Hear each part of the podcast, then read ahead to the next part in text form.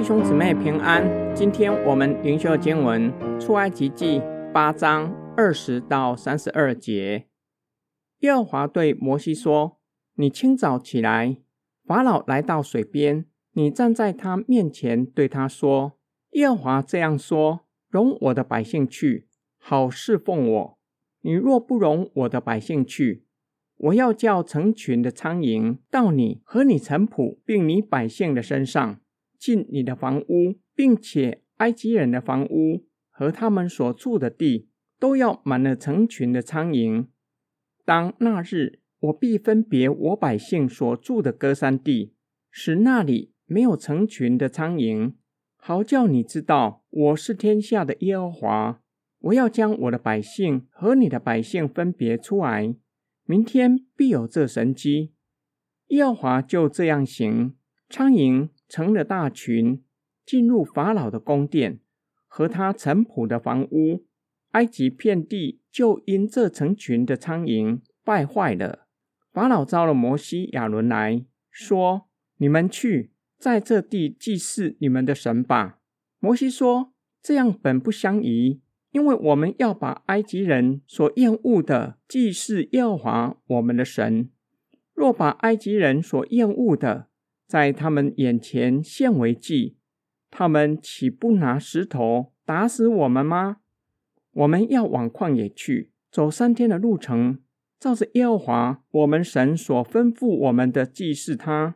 法老说：“我容你们去，在旷野祭祀耶和华你们的神，只是不要走得很远。求你们为我祈祷。”摩西说：“我要出去求耶和华，使成群的苍蝇。”明天离开法老和法老的臣仆，并法老的百姓，法老却不可再行诡诈，不容百姓去祭祀耶和华。于是摩西离开法老，去求耶和华。耶和华就照摩西的化形，叫成群的苍蝇离开法老和他的臣仆，并他的百姓，一个也没有留下。这一次，法老又硬着心，不容百姓去。第四灾又以上帝吩咐摩西到河边向法老说话作为开始。第二组的灾害与先前有几个不同的地方。首先，神将以色列人和埃及人分别出来，灾害没有临到以色列人居住的歌山地。第二，先前的灾害没有造成死亡，第二组的灾害造成牲畜和人类死亡。第三。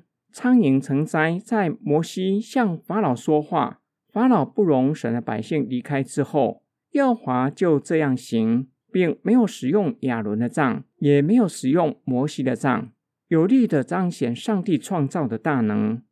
成群的苍蝇进入埃及人的地和房屋，埃及遍地都毁坏了。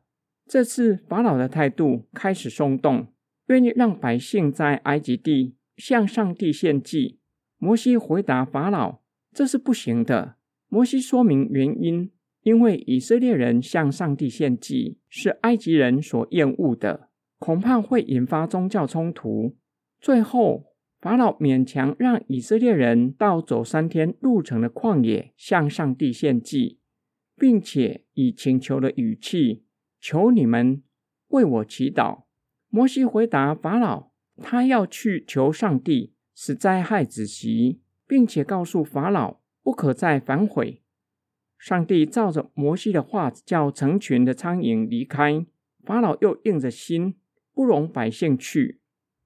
今天经文的默想跟祷告，我们从法老的身上是否看到我们的身影？法老面对接二连三的灾害，一次比一次还严重的灾害，连他所招来的术士都承认。这是神所做的。法老依然硬着心，不容百姓去。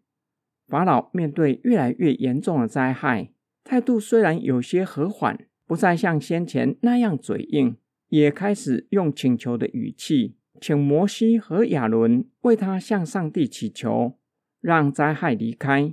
但是灾害一缓和下来，又硬着心，不容百姓去。我们起步也是如此。甚至我们成为基督徒之后还是这样。现在犯罪的循环之中，受神的管教后，有一段的时间比较愿意亲近上帝，愿意灵修祷告，愿意守主日，但是环境改变，所遇到的问题解决了，又开始与神越走越远。当神的管教再次临到后，又回到神的面前，如此循环。我们需要向神认罪悔改，同时需要认真面对自己的信仰。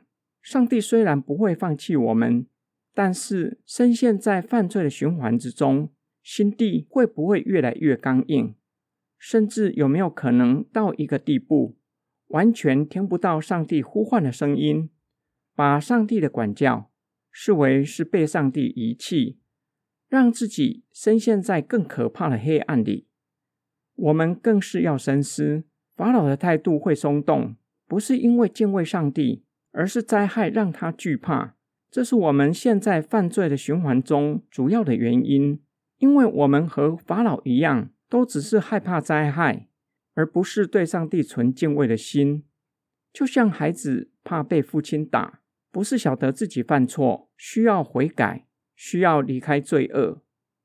我们一起来祷告，亲爱的天父上帝，我们有意或无意的深陷在犯罪的循环之中，求你赦免我们的罪，求主的圣灵柔软我们的心，帮助我们更认识你，对你存敬畏的心，使我们在圣灵的帮助和带领之下，离开犯罪的循环，不再犯罪。我们奉主耶稣基督的圣名祷告，阿门。